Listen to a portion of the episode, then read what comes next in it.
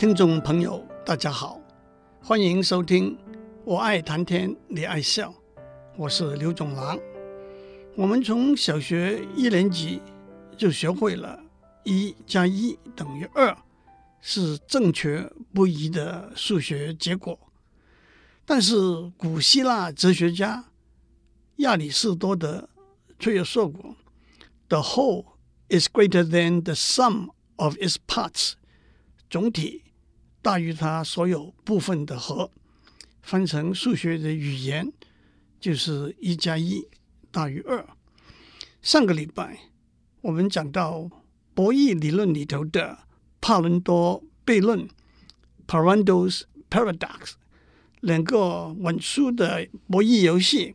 可以混起来玩，变成一个稳赢的博弈游戏。翻成数学的语言是负一。加负一等于正一。今天我要为大家讲一个统计学里头的倍例，叫做 Simpsons 的倍例。我们都记得一小于二，三小于四，那么一加三小于二加四。但是 Simpson 的倍例却又是违反这种关系的例子。Edward Simpson。是一位英国统计学家，他在一九五一年的一篇论文里头指出这些倍例。虽然在他以前也有统计学家有同样的观察，我把 paradox 这个词翻成倍例，因为 Simpson 发现的是在数学上正确却出乎直觉所料之外的例子。Simpson 的倍例。发生在许多真实的状况里头。美国加州大学伯克莱分校曾经被指控研究所招生有歧视女性的嫌疑。按照一九七三年该校的数据，八千四百四十二个男生申请入学，百分之四十四被录取；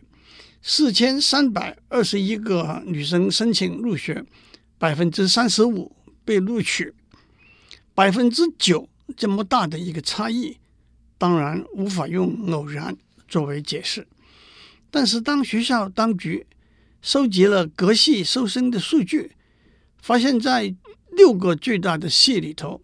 有四个系男生被录取的百分比是低于女生被录取的百分比，那是百分之六十二对百分之八十二，百分之六十三。对百分之六十五，百分之三十三对百分之三十五，百分之六对百分之七，有两个系男生被录取的百分比是高于女生被录取的百分比，那是百分之三十七对百分之三十四，百分之二十八对百分之二十四，这怎么解释呢？这就是一个 Simpson 的倍例。让我用一个简化的例子。比较详细的说明，一个学院有两个系，历史系和地理系，他们录取研究生的数据如下：历史系男生五个申请录取一个，百分比是百分之二十；女生八个申请录取两个，百分比是百分之二十五，高于男生。地理系男生八个申请。录取六个，百分比是百分之七十五；女生五个申请，录取四个，百分比是百分之八十，高于男生。但是总体来算，男生十三个申请，七个被录取，百分比是百分之五十三点八；女生十三个申请，六个被录取，百分比是四十六点一，低于男生。为什么两个系录取的百分比都是女生高于男生，而合起来总体收生的百分比是女生低于男生呢？让我首先指出，在申请的人数里头，历史系、地理系各十三人，男生女生各十三人，都是很平均的分布。有人说申请的人数太少，申请的结果。男女的差额只有一个而已，但是如果我们把每个数字乘一百，差额就变成一百了。其实这背后的数学很简单，给出来 a、b、c、d、x、y、u、v 这些数字，如果 a 被 b 除小于 x 被 y 除，c 被 d 除小于 u 被 v 除，但是 a 加 b 被 b 加 d 除，可能小于，但也可能大于 x 加 u 被 y 加 v 除，也就是单独的算，即使历史系和地理系录取的百分比都是男生低于女生，合起来算，就可能是男生高于女生，这就是辛普森的倍率，因此也叫做辛普森的逆转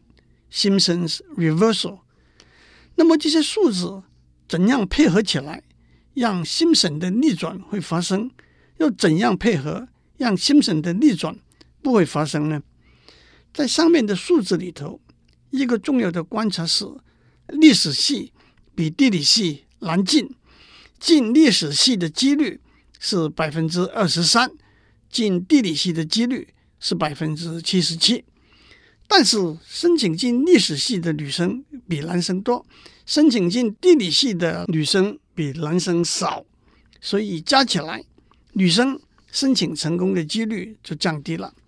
让我们把上面的例子里头的数字调整一下。历史系男生五个申请录取一个，百分比是百分之二十；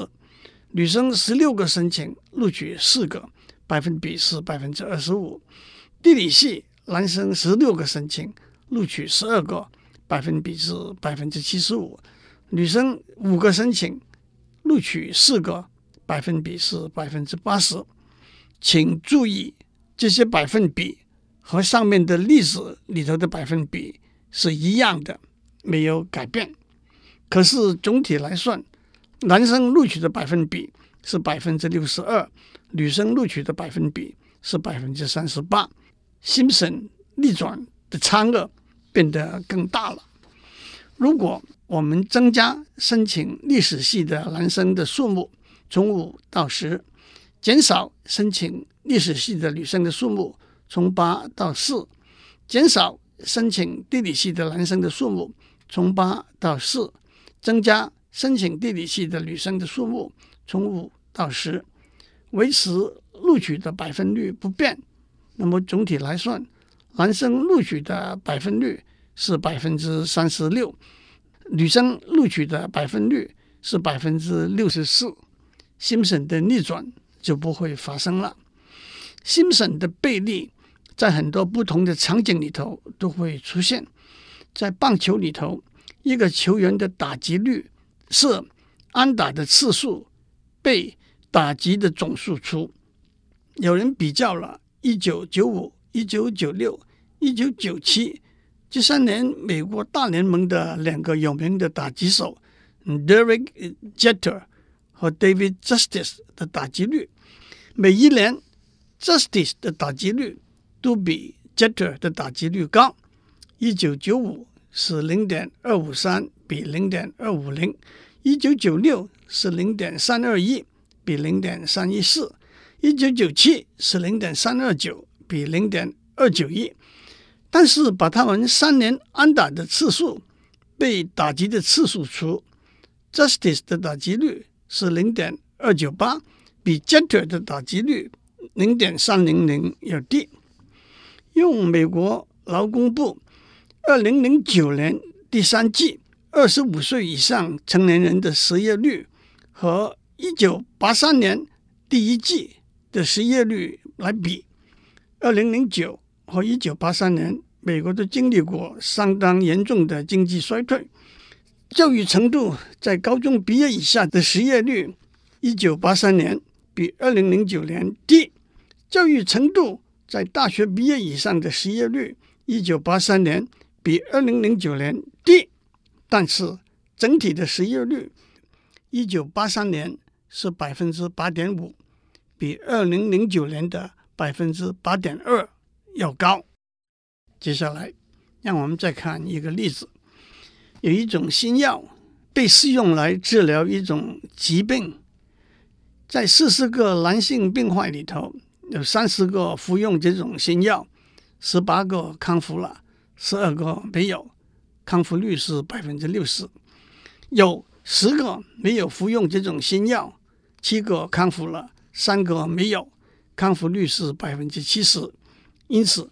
对男性病患来说，结论是不要服用这种新药。同时，在四十个女性病患里头，有十个服用这种新药，两个康复了，八个没有，康复率是百分之二十。有三十个没有服用这种新药，九个康复了，二十一个没有，康复率是百分之三十。因此，对女性病患来说，也不要服用这种新药。换句话说，这两组数据。都认为不服用这种新药康复率比较高，但是如果我们把这两组数据合起来，我们一共有八十个病患，四十个服用这种新药，三十个男性，十个女性，二十个康复了，十八个男性，两个女性，二十个没有，十二个男性，八个女性，康复率是百分之五十。同时有四十个病患没有服用这种新药，十个男性，三十个女性，十六个康复了，七个男性，九个女性，二十个没有，三个男性，二十一个女性，康复率是百分之四十。因此，结论是应该服用这种新药。这就是心神的逆转。很明显，问题来了。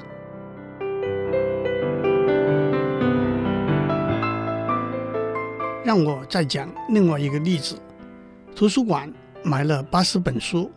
四十本是小说，四十本是漫画，分给八十个学生看，一人一本。一个礼拜过去，学生们把书还回来，四十本变得破破烂烂，四十本差不多还是崭新的。我们问这四十个把书弄得破破烂烂的学生，三十个看的是小说。十八个说喜欢，十二个说不喜欢，喜欢的百分比是百分之六十。十个看的是漫画，七个说喜欢，三个说不喜欢，喜欢的百分比是百分之七十。所以漫画比较受欢迎。我们问那四十个把书保管的差不多还是崭新的学生，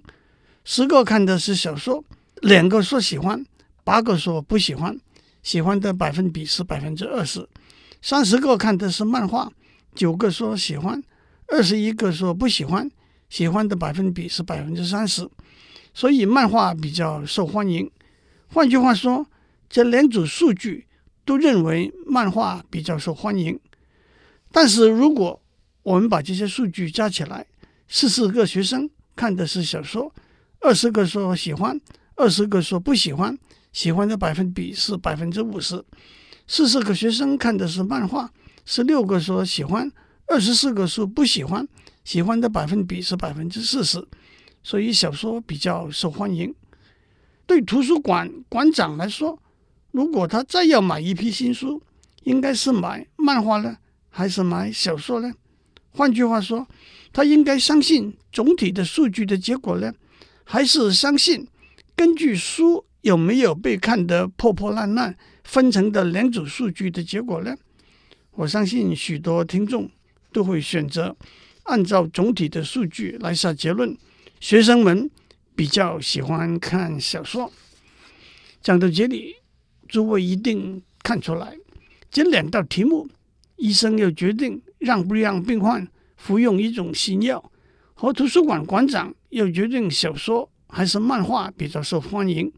所有的数据都是一样的。但是我们却会做出不同的选择来下结论。为什么？常讲的话是数据背后有一个故事，There is a story behind the numbers。意思是数据是精准，却是片面的；正确，却是孤立的。数据背后的故事帮助我们了解、解释、使用这些数据。但是这句话虽然，抽象的，点出一个重要的面向，我们还是得具体的把故事讲出来，分析这个故事，得到一个结论。数据之间的一个重要关系，就是因果的关系。在这里，让我们指出，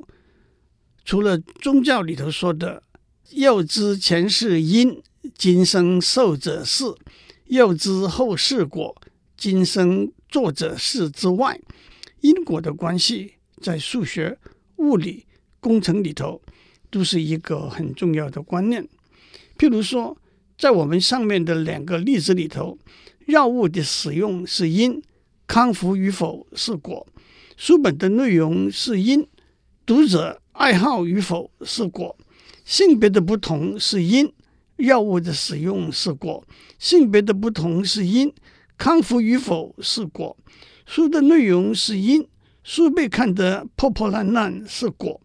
但是书本的破破烂烂和读者的爱好之间没有因果的关系。我们原来的问题是，我们想要知道药物的使用和康复之间的因果关系，书本内容和爱好之间的因果关系。但是，当我们加上另外一个因素，病人的性别和书本。破破烂烂的程度，把数据分割出来，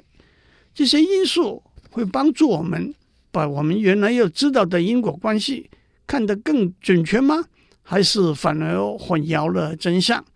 到了这里，我们就了解为什么药物的使用和康复之间的因果关系。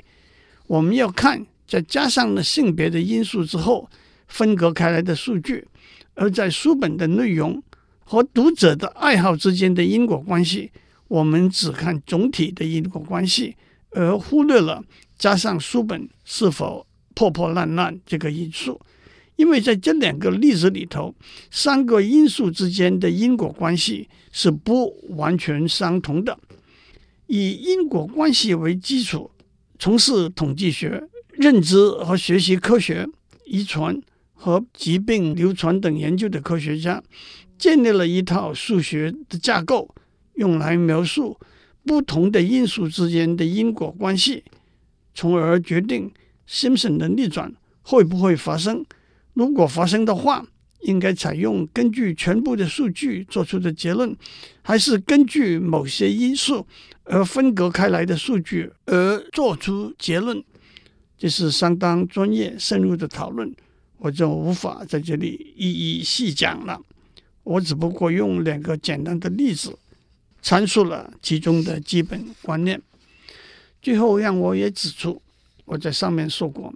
数据之间的因果关系是数据背后的故事，也是我们了解、解释和使用数据的指引。但是，这个因果关系应该是基于专家知识的判断，但是我们往往会凭直觉。而做出错误的判断，在 Daniel Kahneman 的新书《Thinking Fast and Slow》快思慢想里头有一个有趣的例子：某一天晚上，有一台计程车肇事逃逸的意外事件，车里头有两所计程车行，蓝车和绿车。我们要决定是哪一个计程车行的车肇事逃逸。有人提供了两项资料：第一，城市里头百分之八十五的车是绿车，百分之十五的车是蓝车；第二，有一个目击证人说肇事的车是蓝车，但是他看对颜色的几率是百分之八十，看错颜色的几率是百分之二十。请问，肇事的车是蓝车的几率是多少？许多人会说，第一项资料。和肇事的车是不是蓝车是没有关系的，所以就采用第二项资料说，肇事的车的蓝车的几率是百分之八十。可是有人提供了另外两项资料：第一，两个计程车行的车子数目是一样的，但是按照肇事的记录，绿车的车行占百分之八十五；第二，和上面的第二一样。许多人说。这两项资料都是和肇事的车是不是蓝车有关系的。我们可以按照几率论里头 Bayes 定律把结果算出来。其实这两个人提出来的第一项资料是相等的，他们都是说肇事的车是拦车的几率是百分之十五，而且这两项资料都和肇事的车是不是拦车有关系。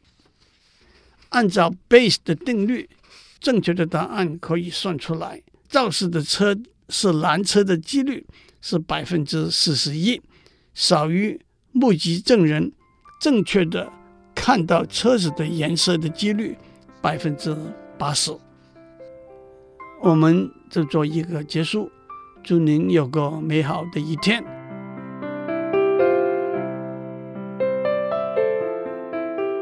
以上内容由台达电子文教基金会赞助播出。